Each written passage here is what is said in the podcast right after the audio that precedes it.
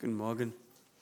Ich freue mich, wieder hier zu sein. Ich bringe auch Grüße von unserer Gemeinde mit, auch von meiner Familie, weil wir ja nur zu zweit hier sein können heute. Wenn wir, ob jetzt in privaten Gesprächen oder auf Straßeneinsätzen, wie auch immer, mit Ungläubigen über das Evangelium sprechen, dann kommt es ja doch schon mal vor, dass einer von denen dabei ist, der ist ganz besonders schlau. Einer, der gar nicht wissen will, was du glaubst. Ihn interessiert eigentlich das ganze Thema nicht. Er will nur dir und allen anderen zeigen, wie dumm du bist. Indem er zum Beispiel eine Frage stellt, die deinen Glauben als unlogisch und als lächerlich aussehen lassen soll. Und von solchen Fragen gibt es viele. Einer dieser Klassiker ist, kann Gott einen Stein erschaffen, der so groß ist, dass er ihn selbst nicht aufheben kann. Ihr merkt, diese Frage ist nicht ernst gemeint und wenn jemand mit so einer Frage um die Ecke kommt, antworte ich mit einer Gegenfrage. Hast du schon aufgehört, deine Frau zu schlagen? Bitte nur mit Ja oder Nein antworten. Sagt er Ja, dann gibt er zu, dass er seine Frau geschlagen hat. Sagt er Nein, schlägt er sie immer noch. Warum mache ich das? Um zu zeigen, dass ich eigentlich ziemlich alles und jeden absurd wirken lassen kann, wenn ich die Frage nur richtig stelle. Und dieser Mensch, er hat eine falsche Vorstellung von Gottes Allmacht. Und von dieser falschen Vorstellung, was Allmacht bedeutet, ergibt sich dann eben diese Frage. Er glaubt nämlich, wenn Gott allmächtig ist, dann kann er alles tun. Das stimmt aber nicht. Das ist nicht die Definition von Allmacht. Allmacht bedeutet, Gott hat alle Macht. Es gibt keine Macht, die über ihn ist und niemand kann ihn aufhalten, wenn er etwas tun will. Das bedeutet auch, Gott kann alles tun, was seinem Wesen entspricht. Nun, Gott ist logisch. Dementsprechend kann Gott nicht unlogisch sein.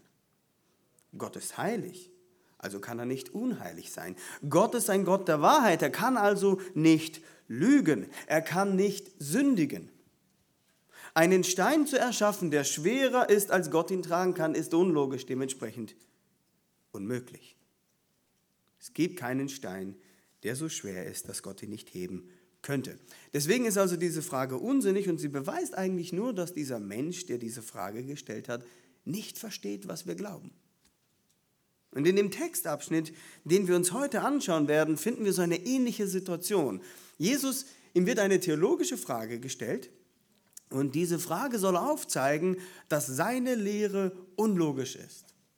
Und so habe ich dann der Predigt das Thema gegeben, der christliche Glaube hält allen Angriffen stand.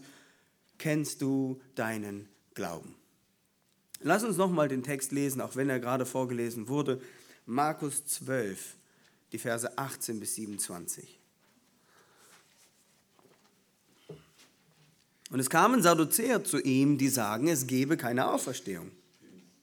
Und sie fragten ihn und sprachen, Meister, Mose hat uns geschrieben, wenn jemandes Bruder stirbt und eine Frau hinterlässt, aber keine Kinder, so soll sein Bruder dessen Frau nehmen und seinem Bruder Nachkommen erwecken. Nun waren da sieben Brüder. Und der erste nahm eine Frau und er starb und hinterließ keine Nachkommen. Dann nahm sie der zweite und er starb und auch er hinterließ keine Nachkommen und der dritte ebenso. Und es nahmen sie alle sieben und hinterließen keine Nachkommen. Als letzte von allen starb auch die Frau. In der Auferstehung nun, wenn sie auferstehen, wessen Frau wird sie sein? Denn alle sieben haben sie zur Frau gehabt. Da antwortete Jesus und sprach zu ihnen, irrt ihr nicht darum, weil ihr weder die Schriften kennt noch die Kraft Gottes? Denn wenn sie aus den Toten auferstehen, so heiraten sie nicht, noch werden sie verheiratet, sondern sie sind wie die Engel, die im Himmel sind. Was aber die Toten anbelangt, dass sie auferstehen, habt ihr nicht gelesen im Buch Moses bei der Stelle von dem Busch, wie Gott zu ihm sprach, ich bin der Gott Abrahams und der Gott Isaaks und der Gott Jakobs? Er ist nicht der Gott der Toten, sondern der Gott der Lebendigen. Darum irrt ihr sehr. Wir können die, diesen Text in zwei Abschnitte aufteilen. Einmal mit der Frage oder einmal mit dem Punkt, wie dein Glaube angegriffen wird. Das sehen wir in den Versen 18 bis 23. Wie dein Glaube angegriffen wird. Und Punkt 2, ab den Vers 24 bis 27, wie du die Angriffe abwehren kannst. Also wie dein Glaube angegriffen wird, ist Punkt 1. Punkt 2, wie du die Angriffe abwehren kannst. Und ich gebe euch jetzt schon mal die Hauptaussage der Predigt mit, damit ihr mit mir gemeinsam erarbeiten könnt, wie ich zu dem Ergebnis gekommen bin. Der Kerngedanke, den ich transportieren möchte, ist, der christliche Glaube hält allen Angriffen stand. Das ist der erste Kerngedanke. Der zweite, wenn du die Schriften und die Kraft Gottes kennst, dann können dir die Angriffe der Widersacher nichts anhaben. Also wenn du Gottes Wort kennst und wenn du ihn und seine Kraft kennst, dann können dir die Widersacher und auch die Angriffe nichts anhaben. Und wenn ihr nur das mitnehmt heute, dann habt ihr das Wichtigste mitgenommen. Das letzte Mal, als ich über den Abschnitt davor gepredigt habe, der ist ja ein, etwas her. Deswegen sollte ich vielleicht einen ganz kurzen Rückblick darüber machen, wo wir stehen geblieben sind. Wir finden uns chronologisch in der letzten Woche vor Jesu Tod. Jesus, er ist auf einem Esel in Jerusalem eingeritten. Dann hat er den Tempel zum zweiten Mal gereinigt. Wir finden in Johannes äh, die erste Tempelreinigung und hier finden wir die zweite Tempelreinigung. Und dann hat Jesus den Führern des Volkes Gottes Gericht angekündigt. Und weil sie ihn hassen und weil sie ihn loswerden wollen, aber das Volk ihn nun mal liebt, können sie nicht einfach so festnehmen. Sie müssen es also irgendwie hinkriegen, das Volk davon zu überzeugen, dass Jesus nicht der Messias ist und dass er ans Kreuz gehört. Und deswegen versuchen sie also, ihn mit gezielten Fragen vor dem Volk eine Falle zu stellen. Und sie starten drei Angriffe. Der erste Angriff, der zielte auf Jesu Integrität, seine Wahrhaftigkeit, seinen Charakter. Das haben wir uns in der letzten Predigt zum Markus Evangelium schon angeschaut. Da wollten sie dem Volk quasi deutlich machen, Jesus ist nicht der Messias. Er ist ein Freund der Römer, wenn er sagt, ihr sollt die Steuern äh, bezahlen. Wenn er aber sagt, ihr sollt die Steuern nicht bezahlen, würden sie ihn den Römern ausliefern und sagen, er ist ein Aufrührer. Ja, ihr erinnert euch dran. Das war der erste Angriff. Der zweite Angriff, der bezieht sich auf seine Lehre. Sie wollen ihn als einen falschen Lehrer darstellen. Sie wollen seine Theologie als unlogisch und als unbiblisch offenbaren. Er kann nämlich nicht der Messias sein, wenn er eine falsche Lehre vertritt. Denn würde der Messias wirklich so komische Sachen glauben? Nein. In 5. Mose Kapitel 18, wenn wir ab Vers 15 lesen, da sagt Gott dem Mose oder Mose sagt es dem Volk, einen Propheten wie mich wird der Herr dein Gott erwecken, aus deiner Mitte, aus deinen Brüdern. Auf ihn sollst du hören. Ganz so, wie du es von dem Herrn, deinem Gott, am Horeb erbeten hast am Tag der Versammlung, in dem du sprachst, ich will von nun an die Stimme des Herrn meines Gottes nicht mehr hören und das große Feuer nicht mehr sehen, damit ich nicht sterbe. Und der Herr sprach zu mir, sie haben recht geredet, ich will ihnen einen Propheten, wie du es bist, aus der Mitte ihrer Brüder erwecken und meine Worte in seinen Mund legen. Der soll alles zu ihnen reden, was ich ihnen gebieten werde. Also der wahre Messias, er wird Gottes Worte in den Mund gelegt bekommen. Wenn Sie also beweisen können, dass Jesus Dinge sagt, die nicht mit Gottes Wort übereinstimmen, ja, dann kann er nicht der Messias sein. Und in dem heutigen Text, den wir betrachten, ist genau dies ihr Ziel.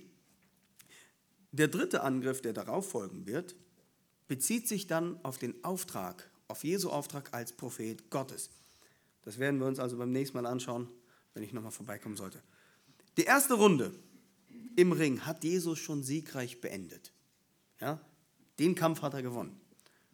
Beginnen wir also mit der zweiten Runde und Punkt 1, wie dein Glaube angegriffen wird. Und wir lesen uns den Vers 18. Es kamen Sadduzäer zu ihm, die sagen, es gebe keine Auferstehung. Und es ist schön, dass Markus uns direkt vorstellt, wer diese Männer sind, die auf Jesus zukommen.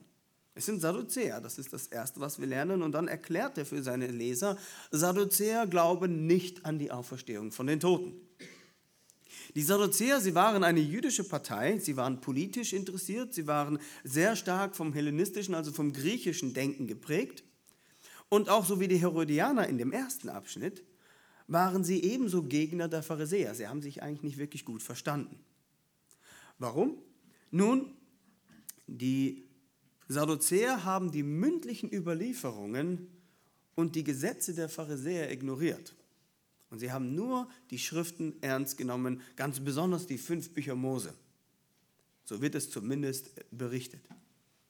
Die Pharisäer hingegen, sie haben eben zu den mündlichen Überlieferungen und zu ihren ganzen Gesetzen, die sie gemacht haben, haben sie auch noch an die Auferstehung geglaubt, sie haben an Engel geglaubt und auch an Geister. Und das war ein großes Streitthema zwischen den Pharisäern und Sadduzäern. Es war so groß, dass Paulus in der Apostelgeschichte, wenn man das liest, in Kapitel 23, diese Streitigkeiten ausnutzen kann, um die Juden, die ihn verklagen, gegeneinander ausspielen zu können. Nun, die Sadduzäer, sie haben sich als die Hüter des reinen Glaubens verstanden. Sie waren die Rationalisten und sie haben die Auferstehung an ein Weiterleben nach dem Tod und auch Engel und Geister haben sie alles geleugnet. Das war für sie Schwärmerei. Man muss dazu sagen, das jüdische Volk an sich hat schon an die Auferstehung geglaubt. Sie waren also theologisch betrachtet eher auf der Seite der Pharisäer. Und zwar gab es zwei Aspekte, die die Juden damals über die Auferstehung geglaubt haben. Erstens haben sie geglaubt, die Nation Israel würde wieder auferstehen, wenn wir Hesekiel 37 lesen. Also Israel würde als Nation durch den Messias wieder zu einer großen Nation werden. Das war eine Vorstellung von Auferstehung. Aber sie haben auch, und das ist die zweite, an eine persönliche Auferstehung geglaubt. Sie und auch alle gläubigen Heiden, die zum Judentum konvertiert wären, würden leiblich wieder auferstehen und sie würden dann in der neuen Welt leben. Das war so die gängige Meinung der meisten Juden. Wir finden das auch im Psalm 16, Vers 9, dass David daran glaubt, dass seine Seele nicht ewig im Sheol bleiben wird, also in der Unterwelt, sondern dass er bei Gott sein wird. Und in Daniel Kapitel 12, Vers 2, da heißt es, und viele von denen, die im Staub der Erde schlafen, werden aufwachen, die einen zum ewigen Leben, die anderen zur ewigen Schmach und Schande. Insofern hatten die Pharisäer in dem Punkt, dass es eine Auferstehung gibt, sogar recht. Die Bibel lehrt eindeutig eine Auferstehung. Und einfach nur um das Gefüge noch mal ein bisschen deutlicher zu machen, die Sadduzäer, sie hatten zur Zeit Jesu kaum Einfluss im Volk den hatten die Pharisäer. Sie waren jedoch die Fraktion, die dem Hohepriester, die dem Hohen Rat sehr ergeben war. Alle Hohepriester und die meisten im Sanhedrin, das war nämlich der Hohe Rat, waren Sadduzäer. Sie hatten also politisch die meiste Macht. Sie hatten quasi die Führung des Volkes auf politischer Ebene. Erst ein Stück weit wie bei uns. Die Leute, mit denen wir gefühlt am wenigsten gemein haben, vertreten unsere Interessen in der Politik. So ungefähr war das bei denen auch. Jesu Beseitigung in ihrem Fall hat eher politische Gründe, nicht unbedingt theologische. Sie haben die Kontrolle über den Tempel, aber sie waren unglaublich korrupt. Sie haben richtig viel Geld gemacht mit den Verkäufen im Tempel. Denn ihr müsst Folgendes wissen. Einmal im Jahr war ja das Passafest. Und da kamen Juden aus der ganzen Welt nach Jerusalem, um Gott anzubeten und ihm zu opfern. Dafür brauche ich Opfertiere. Aber wenn ich 100 Kilometer oder noch deutlich mehr als 100 Kilometer weit reisen muss und das nicht mit dem Auto machen kann, dann nehme ich mir kein, kein Schaf von zu Hause mit, denn das Schaf könnte die Reise nicht überleben und selbst wenn das Schaf die Reise überlebt, kann es sein, dass der Priester dieses Schaf nicht als makellos einstuft. Was muss ich also machen? Ich kaufe mir ein Schaf vor Ort. Es kommen also circa 100.000 Menschen aus der ganzen Welt nach Jerusalem und die meisten von ihnen brauchen ein Schaf oder eine Taube oder irgendwas dergleichen. Na, dann mache ich doch direkt ein Businessmodell draus. Ihr kennt das mit den Spritpreisen. Wenn die Sommerferien beginnen, dann gehen die Spritpreise ordentlich hoch. Und das gleiche war mit den Opfertieren. Die Händler im Tempel, die haben die Preise für die Opfertiere dermaßen hochgezogen und sich eine goldene Nase damit verdient. Auch mit dem Geldwechseln. Wenn Juden aus Babylon kamen, dann mussten sie ihre Münzen wechseln, um dann eben in dieser Währung zu bezahlen. Und natürlich gab es auch fürs Wechseln schon damals, nicht nur heute, einen riesigen Abschlag. Und jetzt kommt Jesus dahin und er sieht diese Räuberei und er schmeißt alle raus. Er zerstört also in der letzten Woche vor dem Passa, dann, wenn sie am meisten Profit machen, ihre Einnahmequellen. Selbstverständlich sind sie sauer. Selbstverständlich wollen auch sie ihn loswerden. Und deswegen stellen auch sie ihm eine Frage, um ihn zu fangen. Also lass uns nochmal die Frage lesen. Ab Vers 19. Meister, sagte er, Mose hat uns geschrieben, wenn jemandes Bruder stirbt und eine Frau hinterlässt, aber keine Kinder, so soll sein Bruder dessen Frau nehmen und seinem Bruder Nachkommen erwecken. Nun waren da sieben Brüder, und der erste nahm eine Frau, und er starb und hinterließ keine Nachkommen. Dann nahm sie der zweite, und er starb, und auch er hinterließ keine Nachkommen, und der dritte ebenso. Und es nahmen sie alle sieben und hinterließen keine Nachkommen. Als letzte von allen starb auch die Frau. In der Auferstehung nun, wenn sie auferstehen, wessen Frau wird sie sein? Denn alle sieben haben sie zur Frau gehabt. Und man kann sich förmlich das Grinsen vorstellen, wie er sich denkt, jetzt habe ich ihn. Denn man muss Folgendes wissen, die Pharisäer und Sadduzäer, sie haben ja viel darüber diskutiert, ob es eine Auferstehung gibt. Und während die Sadduzäer, was muss man sagen, zu ihrem Lob, sie waren sehr strikt mit dem Text, so waren die Pharisäer sehr spekulativ im Vergleich. Ich meine, die Pharisäer, sie haben über sehr interessante Sachen diskutiert, wie zum Beispiel, ob die Toten mit oder ohne Kleider auferstehen werden. Dann haben sie sich auf Kleider geeinigt. Ja, dann war die nächste Frage, auferstehen sie mit den alten oder mit neuen Kleidern? Und dann hat einer von den Pharisäern behauptet, dass alle Juden in Jerusalem auferstehen werden. Na, wie soll das gehen, wenn nicht alle Juden in Jerusalem gestorben sind? Nun, unter der Erde war die Antwort, sind überall Tunnel. Und die Körper würden dann durch die Tunnel nach Israel rollen. Ist natürlich absurd, wenn man so etwas glaubt. Und wenn du die Wahrheit, es gibt eine Auferstehung mit solchen absurden Elementen vermischt, dann wird das auch unglaubwürdig. Und deswegen kann ich die Sadduzäer verstehen. Wenn sie also hören, Jesus glaubt an die Auferstehung, dann haben sie gewissermaßen diese seltsamen Spekulationen im Hinterkopf. Sie wissen, dass er das lehrt. Also denken sie, er lehrt das so wie die Pharisäer. Und jetzt denken sie sich also einen Fall aus, den hat es nicht gegeben. Das ist ein rein hypothetischer Fall. Und dieser Fall, er soll aufzeigen, wie unlogisch das ist, an die Auferstehung zu glauben. Und dazu beziehen sie sich auf 5. Mose 25, die Verse 5 bis 6. Da geht es um die Schwagerehe oder auch Leviratsehe genannt. Lass uns den Text mal lesen, dann haben wir den Hintergrund dazu. 5. Mose 25, die Verse 5 bis 6.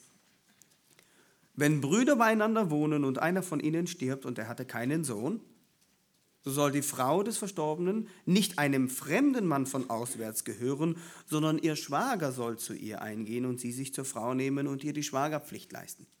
Und es soll geschehen, der erste Sohn, den sie gebiert, soll den Namen seines verstorbenen Bruders weiterführen, damit sein Name nicht aus Israel ausgelöscht wird.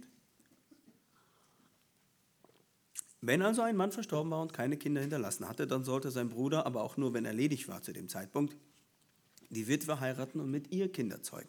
Und dieser erste Sohn dieses Mannes würde dann den Namen des verstorbenen Bruders erhalten und er würde auch das Erbe dieses verstorbenen Bruders erhalten, sprich das Land.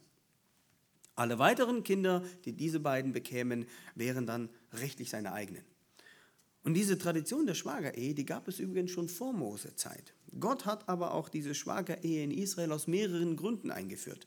Zum einen, um den Namen des Mannes nicht aussterben zu lassen, denn an dem Namen waren auch alle Landesverheißungen geknüpft.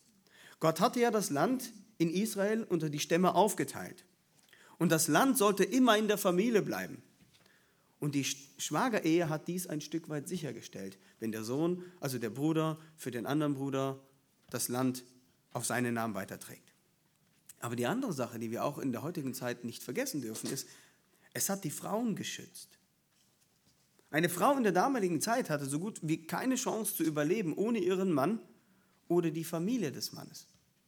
War sie verheiratet, kümmerte sich ihr Mann um sie. War sie verwitwet und hatte Kinder, dann haben sich die Kinder um sie gekümmert oder die, die Familie des verstorbenen Mannes.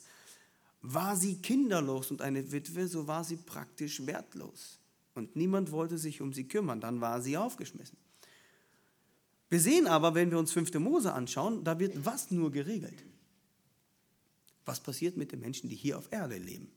5. Mose klärt nicht die Frage, wie sieht das jetzt im Himmel aus und, und wessen Frau ist sie denn da? Und wie gesagt, die Sadduzäer, sie wussten, dass Jesus die Auferstehung gelehrt hat. Sie haben wahrscheinlich angenommen, er lehrt so wie die Pharisäer. Also denken sie, Jesus glaubt, dass es nach der Auferstehung oder nach dem Tod genauso weitergehen wird wie vorher. Und das ist wirklich unlogisch, wenn das Leben nach dem Tod so weitergeht. Denn dann müsste diese Frau die Ehefrau von sieben Männern im Himmel sein. Und das ist wirklich absurd. Aber habt ihr das schon mal erlebt? Dass jemand mit seinen Fragen aufzeigen will, wie unsinnig unser Glaube ist und er eigentlich nur zeigt, dass er ihn nicht versteht mit dieser Frage? Bestimmt, oder? Das ist nichts Neues, das haben die, die Römer, aber auch die Juden mit den Christen damals schon getan. Die Christen wurden zum Beispiel im ersten Jahrhundert als Atheisten bezeichnet, weil sie alle anderen Götter abgelehnt haben und nur diesen einen wahren Gott angebetet haben. Man hat ihnen sogar vorgeworfen, dass sie Babys schlachten und deren Blut trinken und das Fleisch essen, ja, was heute auch stattfinden wird, Abendmahl, mein Blut, mein Leib.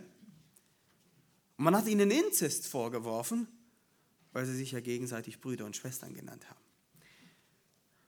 Auch heutzutage wird gerne gesagt, Christen sind fast Atheisten. Sie lehnen so wie die Atheisten, jetzt kommt eine einfach in den Raum reingeworfene Zahl, sie lehnen so wie die Atheisten von 3000 Göttern 2999 ab. Sie glauben halt nur noch an einen Gott mehr. Und wenn sie, so wie die Atheisten, an einen Gott weniger glauben würden, ja, dann wären sie ja auch Atheisten. Also sind sie teilweise Atheisten. Und das klingt dann immer so cool und die Leute klatschen und freuen sich. Aber eigentlich, wenn wir ganz ehrlich sind, ist das ein dämliches Argument. Sollte man so nicht ins Gesicht sagen. Aber es ist kein gutes Argument. Denn nur wenn ich davon ausgehe, dass es keinen Gott gibt, dann ergibt diese Aussage Sinn. Ich kann das aber auch umdrehen. Atheisten sind fast Christen. Sie glauben nur an einen Gott weniger als wir. Und sie lehnen genauso wie wir 2999 falsche Götter ab. Wenn sie also nur an einen Gott mehr glauben würden, wären sie Christen. Ich habe jetzt aber von meiner christlichen Perspektive drauf geschaut. Wenn 100 Menschen durch die Gegend laufen und jeder behauptet, sie seien der Präsident Amerikas, dann heißt das nicht, dass es keinen Präsidenten gibt. 99 Menschen behaupten fälschlich, dass sie der Präsident sind. Dennoch gibt es einen. Und wir Christen, wir behaupten, dass wir den echten Präsidenten des Universums kennen. Das ist alles. Die Heiden in Athen, in denen Paulus das Evangelium verkündigt hat, die fingen an zu lachen, als er von der Auferstehung gesprochen hat. Und so denken auch viele Menschen, dass das Leben mit dem Tod vorbei ist. Und dann, dann ist alles aus. Und wenn ich das Leben nach dem Tod leugne, na dann werde ich auch dementsprechend anders leben. Denn mein ganzes Leben dreht sich nur um das Hier und Jetzt, nur um die Vorteile, die ich in diesem Leben haben kann. Das war ja auch ein Riesenproblem in der Corona-Pandemie. Weil die Menschen, die einzige Hoffnung, die sie hatten, war dieses Leben. Und wenn ich sterbe, dann ist alles vorbei. Das Kostbarste, was ich habe, ist jetzt zu überleben. Und diese Angst hat viele Menschen dazu getrieben, Dinge zu tun, die eigentlich nicht lebenswert sind. Nur wenn sich mein ganzes Leben nur um das Hier und Jetzt dreht und es danach nichts gibt, dann lasse ich mir nicht gerne vorschreiben, wie mein Leben, wie ich mein Leben zu leben habe. Dann will ich nicht unbedingt meine Nächsten lieben wie mich selbst. Es geht doch nur um mich. Und wenn wir als Christen so einem Menschen immer wieder sagen, ihr müsst Buße tun, ihr müsst an Christus glauben, denn es gibt ein Leben danach, dann werden sie irgendwann mal genervt sein. Denn das Gewissen ist verklagt sie. Das ist bei jedem Menschen so. Unser Gewissen ist verklagt uns, wenn wir sündigen. Und dieses Gewissen muss beruhigt werden. Und wie tue ich das? Na, indem ich Gründe finde, warum ich dem Evangelium nicht glauben muss. Dann sage ich solche Dinge wie, die Bibel ist nur vom Menschen geschrieben. Die Bibel enthält ganz viele Fehler. Christen sind die größten Heuchler, sie predigen Wasser und trinken selbst Wein. Dann suchen sie sich, so wie der Mann in der Einleitung, Fragen raus, die unseren Glauben als absurde darstellen lassen sollen, nur um was? Nicht glauben zu müssen. Wer von euch glaubt, dass Homosexualität Sünde ist? Wieso esst ihr dann Shrimps und Schweinefleisch? Warum tragt ihr Kleider mit verschiedenen Stoffen? Auch das wird vor Gott als ein Gräuel bezeichnet. Das sind Angriffe, die dann kommen. Erleben wir auch immer wieder in den Gesprächen mit den Ungläubigen, wenn wir als Gemeinde Einsätze auf der Straße machen oder auch wenn wir mit Kollegen und mit Freunden sprechen. Ich sagte ja zu Beginn, der christliche Glaube hält allen Angriffen stand. Einige dieser Angriffe habe ich jetzt gerade vorgestellt. Aber wie gehen wir jetzt mit diesen Angriffen um? Und das kommt jetzt in Punkt 2, nämlich wie du die Angriffe abwehren kannst. Wie antwortet Jesus auf das Szenario, das dieser Mann ihm stellt? Lesen wir doch jetzt nochmal ab Vers 24.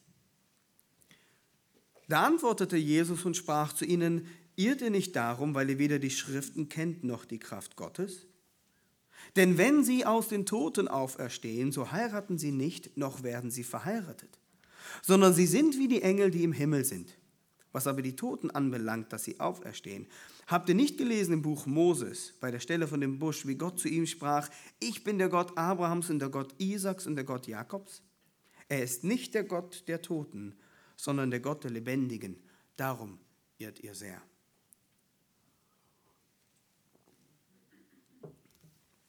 Jesus ergibt ihnen hier zwei Gründe, warum sie sich irren. Er sagt ihnen erstens, er kennt nicht die Schriften und zweitens kennt ihr nicht die Kraft Gottes. Und das Wort kennen, es hat eine, eine Bedeutungsspanne. Es kann bedeuten wissen, kennen, verstehen, aber auch anerkennen. Und in diesem Kontext hier, argumentiere ich jetzt zumindest, schwingt auch der Gedanke des Wahrhaben-Wollens und des Respektierens mit. Jesus, er sagt ihnen, ihr wollt die Schriften nicht wahrhaben. Ihr respektiert Gottes Wort nicht. Und das sehen wir später, wie, wie sie das nicht tun. Also ihre Haltung und ihre Einstellung zu Gott und zu seinem Wort ist falsch. Deswegen kommen sie zu falschen Ergebnissen. Das ist wie der Atheist, der vom Grundsatz jegliche übernatürliche Erklärung ablehnt und dann zu dem Schluss kommt, es gibt keinen Gott. Es gibt nichts Übernatürliches. So machen es die Sadduzäer auch. Sie leugnen die Schriften. Und dann sagt er ihnen, sie leugnen auch die Kraft Gottes. Denn überlegt mal, wenn Gott in sechs Tagen alles geschaffen hat, kann er dann nicht einen Menschen von den Toten auferstehen lassen. Jesus hat Lazarus von den Toten auferweckt. Wieso sollte Gott nicht in der Lage sein, Menschen wieder aufzuerwecken? Also es liegt nicht daran, dass sie intellektuell nicht in der Lage sind, dies zu verstehen. Es liegt auch nicht daran, dass sie zu wenig Informationen hatten. Sie wussten, dass Jesus den Lazarus auferweckt hat. Sie wollen es nicht wahrhaben und deswegen irren sie. Das ist auch der Grund, warum die Pharisäer sagen, aus der Kraft des Belzebul tut er all diese Wunder, die er tut. Und dann zeigt ihnen Jesus auf, dass ihre, aber auch die Sichtweise der Pharisäer falsch ist. Denn seine Argumentation ist, im Himmel wird es Ehen nicht geben. Und im Himmel werden wir auch keine Kinder zeugen. Ich weiß, einige von euch sind vielleicht traurig, dass es keine Ehe geben wird. Andere freuen sich vielleicht. Ich kenne eure Ehe nicht. Sondern er sagt, wir werden sein wie die Engel. So ein kleiner Scherz natürlich. Ihr habt alle wunderbare Ehen, das ist bestimmt. Jesus sagt, wir werden sein wie die Engel. Und jetzt müssen wir vorsichtig sein. Ich habe an dieser Stelle sehr häufig gehört, dass Christen daraus ableiten, wir werden geschlechtsneutrale Engelwesen werden. Das würde bedeuten, es gibt keinen Mann und keine Frau im Himmel. Doch der Vergleich, den Jesus hier mit den Engeln anstellt, der bezieht sich nur auf die Frage der Ehe und auch auf das Kinderkriegen. Engel sind nicht verheiratet und Engel zeugen keine Kinder. Das bedeutet, wir werden den Engeln insofern ähnlich sein, dass wir so wie sie ewig leben werden und dass wir nicht heiraten im Himmel. Ich werde dennoch als ein Mann auferstehen und eine Frau wird wieder als eine Frau auferstehen. Denn Mann und Frau sein ist Teil der Ebenbildlichkeit, mit der Gott uns geschaffen hat. Das heißt, dies wird für immer existieren. Ich werde einen neuen Körper haben der nicht mehr stirbt, aber es wird ein echter Körper sein. Das sagt Paulus in 1. Korinther 15. Meine Frau ist im Himmel nicht mehr meine Frau, sondern nur meine Schwester im Herrn. Aber wir werden beide nicht zu geschlechtsneutralen Wesen. Es gibt noch ein paar andere Stellen, von denen ich ableite, dass wir als Männer und als Frauen auferstehen werden. Da kann ich jetzt nicht zu sehr darauf eingehen. Ich gebe einen Tipp, Jesu Auferstehung. Denk mal drüber nach. Wer das wissen möchte, kann mich nach der Predigt ansprechen. Dann kann ich da etwas näher drauf eingehen. Aber warum werden wir im Himmel nicht heiraten? Warum werden wir nicht verheiratet sein? Weil es im Himmel nur eine einzige Ehe gibt. Und zwar die Ehe zwischen Christus und der Gemeinde. Und die Ehe hier auf Erden ist nur ein Bild oder ein Schatten auf das, was noch kommt.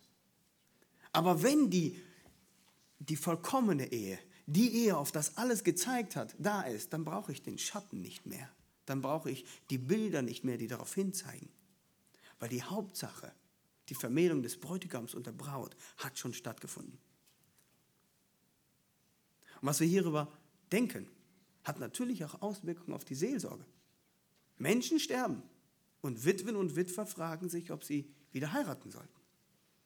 Und vielleicht will jemand ein zweites Mal heiraten oder will nicht ein zweites Mal heiraten, weil es dann im Himmel komisch sein wird, die ehemalige Frau wiederzusehen. Wird es nicht. Denn die Ehe ist nur für diese Erde gedacht. Sollte also jemand hier sein, der darüber nachdenkt, du darfst wieder heiraten. Das ist kein Problem.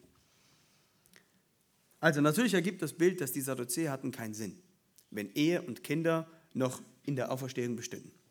Aber das tun sie nicht, damit ist das Argument hinfällig.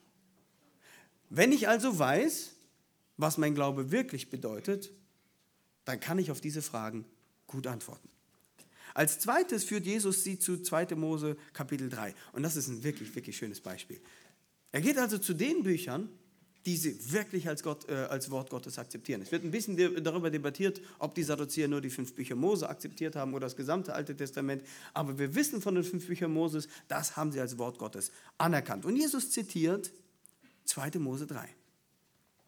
Da, wo Gott sich dem Mose beim brennenden Dornbusch vorstellt. Und was sagt Gott dem Mose dort? Er sagt ihm, ich bin der Gott Abrahams, Isaaks und Jakobs. Und ich betone es jetzt mal bewusst anders. Ich bin der Gott Abrahams, Isaaks und Jakobs. Das würde bedeuten, dass er immer noch der Gott Abrahams ist, obwohl Abraham schon lange tot ist. Wie kann Gott Abrahams Gott sein, wenn es Abraham nicht mehr gibt? Richtig wäre dann zu sagen, ich war der Gott Abrahams, Isaaks und Jakobs. Oder zu sagen, ich bin der Gott, der Abrahams und Isaaks und Jakobs Gott war. Wenn er aber sagt, ich bin Abrahams Gott, dann muss Abraham leben. Und sie wollten Jesus zum Narren und zum Dummkopf darstellen. Sie wollten zeigen, dass seine Theologie keinen Sinn ergibt. Und Jesus zeigt ihnen mit einfacher Grammatik auf, dass Abraham noch lebt. Was übrigens eine tolle Sache ist. Ne? Jesus nimmt die Bibel so ernst, er nimmt das Wort Gottes so ernst, dass er sagen kann, einfachste grammatikalische Bedeutungen sind relevant für die Theologie. Also ich kann nicht einfach hingehen und sagen, ja, so ein bisschen was davon, so ungefähr, der Sinn passt schon. Wortwörtlich, was sagt die Grammatik? Das macht Jesus uns vor und deswegen dürfen wir auch so spitzfindig über die Grammatik nachdenken. Also sie täuschen sich selbst. Sie belügen sich selbst, denn sie haben Gottes Wort, sie lesen Gottes Wort, sie nehmen es aber nicht ernst genug, es ordentlich zu studieren. Und deswegen irrt ihr sehr, sagt er ihnen. Sie verführen sich selbst, weil sie nicht wahrhaben wollen, was offensichtlich wahr ist. Und so geht es übrigens jedem ungläubigen Menschen. Paulus, er schreibt in Römer Kapitel 1, Römer 1, die Verse 21 bis 22, sehr deutlich. Da spricht er über, über die Heiden, also über jeden Menschen. Denn obgleich sie Gott erkannten, haben sie ihn doch nicht als Gott geehrt und ihm nicht gedankt, sondern sind in ihren Gedanken in nichtigen Wahn verfallen und ihr unverständiges Herz wurde verfinstert. Da sie sich für weise hielten, sind sie zu Narren geworden. Meine Lieben, das beschreibt einen jeden Menschen, bevor Gott ihn rettet. Nicht nur die Sadduzäer haben sich selbst verführt, jeder Mensch tut das. Und wenn wir also mit einem ungläubigen Menschen sprechen, dann dürfen wir nicht vergessen, dass sie Gott ablehnen und sich selber verführen. Greg Barnson, ein amerikanischer Apologet, der mittlerweile beim Herrn ist, er sagte mal, es gibt keinen echten Atheisten. Es gibt Menschen, die sagen, dass sie Atheisten sind, die sagen, sie glauben nicht, dass es einen, keinen Gott gibt. Gott sagt was anderes. Denn Paulus sagt, jeder Mensch kennt ihn. Er weiß nicht nur, dass es einen Gott gibt, er kennt ihn. Und weil der Mensch ihn nicht wahrhaben will, erfindet er also Systeme, um diese Wahrheit zu unterdrücken. Und der Mensch muss das noch nicht mal bewusst machen. Es ist jetzt nicht so, als setzt er sich hin und denkt sich dann irgendwas aus, weil er weiß, ich kenne Gott und ich will es nicht wahrhaben. Das gibt es auch, aber in der Regel nicht. Sie machen es unbewusst, aber sie tun es. Und unsere Aufgabe als Kinder Gottes ist es, den Ungläubigen aufzuzeigen, dass sie sich selbst täuschen. Und das tut Jesus hier auch. Er zeigt ihnen auf, wie täuscht euch, und dann predigen wir ihnen das Evangelium. Und so geht es auch mit jedem, ich sag mal in Anführungsstrichen, gläubigen Menschen, der an der Sünde festhält und der versucht, seine Sünde mit der Bibel zu rechtfertigen. Auch dieser Mensch, er verführt sich selbst. Ich weiß nicht, ob ihr davon mitbekommen habt, aber es gibt sogenannte, viele sogenannte homosexuelle Christen. Sie verführen sich selbst, weil sie ihre Sünde lieben. Sie wollen ihre Sünde nicht lassen, aber sie wollen dennoch in den Himmel und irgendwie dennoch irgendwie Christ bleiben. Deswegen verdrehen sie viele Schriften, sodass es ihnen passt, sodass sie beide Dinge übereinkriegen. Und im Grunde machen sie nichts anderes. Sie verführen sich selbst. Viele junge Menschen, die sich selbst Christen nennen, haben vor der Ehe Geschlechtsverkehr, finden Gründe, warum das in Ordnung ist. Zum Beispiel, nirgendwo in der Bibel steht, dass du es nicht darfst. Einige junge Christen, und das wird jetzt sehr provokativ, gehen am Samstagabend noch in die Disco. Und dann feiern sie und sie leben wie die Welt. Sie sehen aus wie die Welt. Und am nächsten Tag singen sie Lobpreislieder zu Gottes Ehre. Und im Grunde betrügen sie sich selbst, denn sie glauben, dass diese scheinbare Frömmigkeit am Sonntag, dieses Gefühl, das sie über Jesus haben, wenn sie singen, dass das bedeuten würde, dass sie ihm gehören. Versteht ihr, worauf ich hinaus will? Diese Sadduzäer, sie haben sich für Männer Gottes gehalten. Sie waren jetzt nicht so verrückt und nicht so radikal oder fundamentalistisch wie die Pharisäer, aber doch Männer Gottes. Aber Jesus zeigt auf, sie waren es nicht. Wie können wir also damit umgehen? Wie kannst du damit umgehen, wenn dein Kind plötzlich mit sehr interessanten Ansichten oder Fragen zu dir kommt?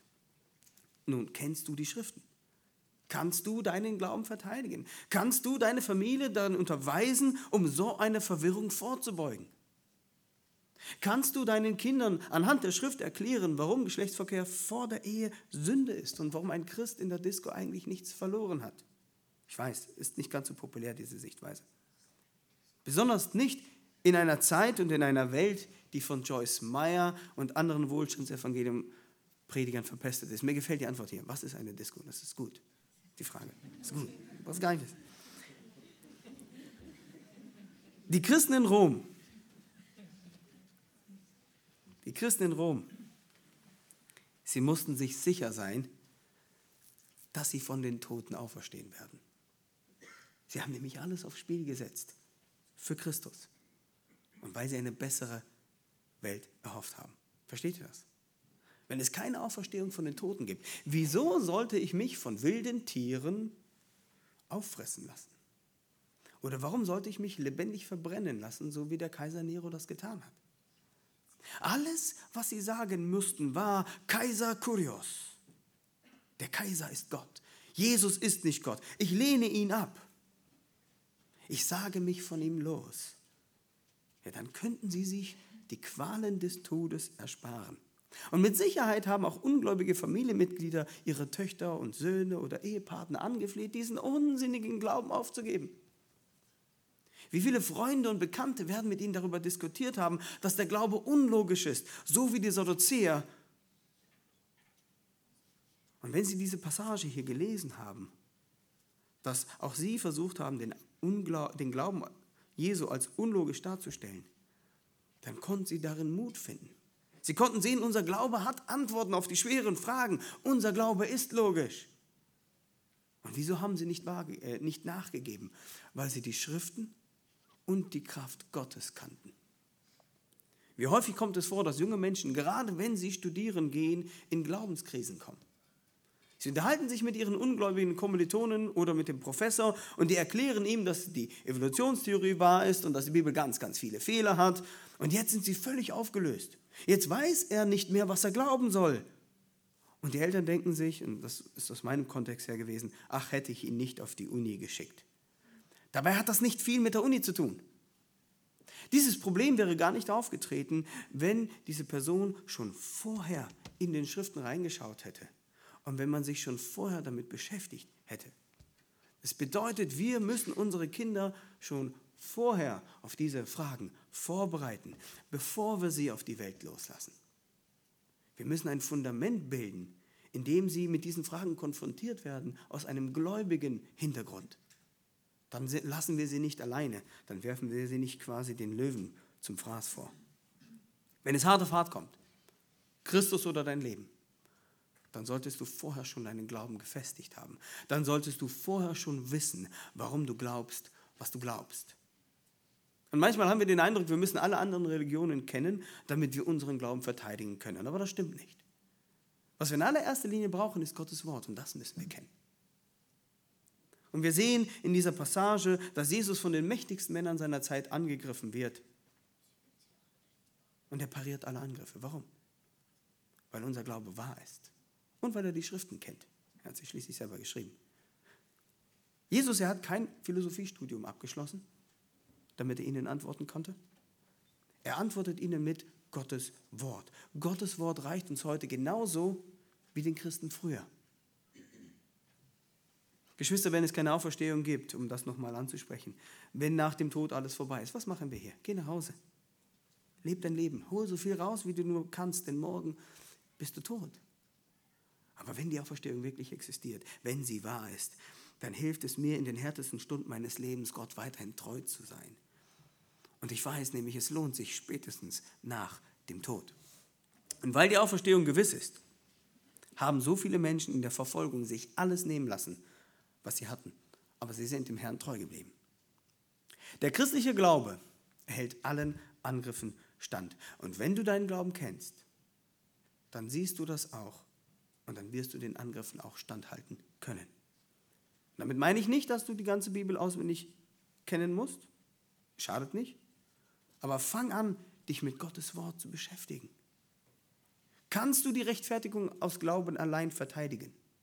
Kannst du die Dreieinheit Gottes erklären? Kannst du erklären, warum der Glaube an die Bibel nicht unlogisch ist? Weißt du, wie die Bibel entstanden ist und warum wir uns auf sie verlassen können? Kennst du die Schriften? Und vor allem hast du den Herrn erfahren. Das ist das Zweite, was sie nicht erlebt haben. Hast du den Herrn in deinem Leben erfahren? Wenn du die Schriften nicht kennst, dann solltest du heute anfangen, dich damit zu beschäftigen. Und so schließe ich ab mit den Worten vom Anfang. Der christliche Glaube hält allen Angriffen stand. Kennst du deinen Glauben? Amen.